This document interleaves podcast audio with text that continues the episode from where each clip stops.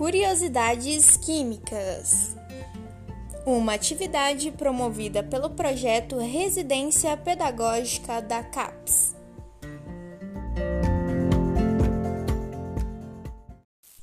Olá, eu sou a Michele e esse é um podcast de curiosidades químicas. E o tema de hoje é por que os ácidos são adicionados aos refrigerantes?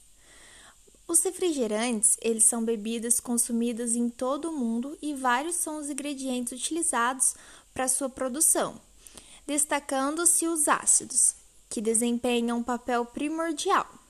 Mas por que que os ácidos são adicionados aos refrigerantes? Bom, isso acontece principalmente pela ação acidulante, que está relacionada com o realce do sabor, da diminuição do pH e também da regularização do teor de açúcar. Alguns ácidos, como o ácido ascórbico e o isoácido ascórbico, atuam como antioxidante. Isto é, eles evitam que o oxigênio atue nos componentes do refrigerante e transforma em substâncias indesejadas. Esses dois ácidos são ainda fonte de vitamina C. O ácido benzoico é utilizado para o combate de microrganismos como fungos e bactérias, ou seja, ele atua como um conservante da bebida.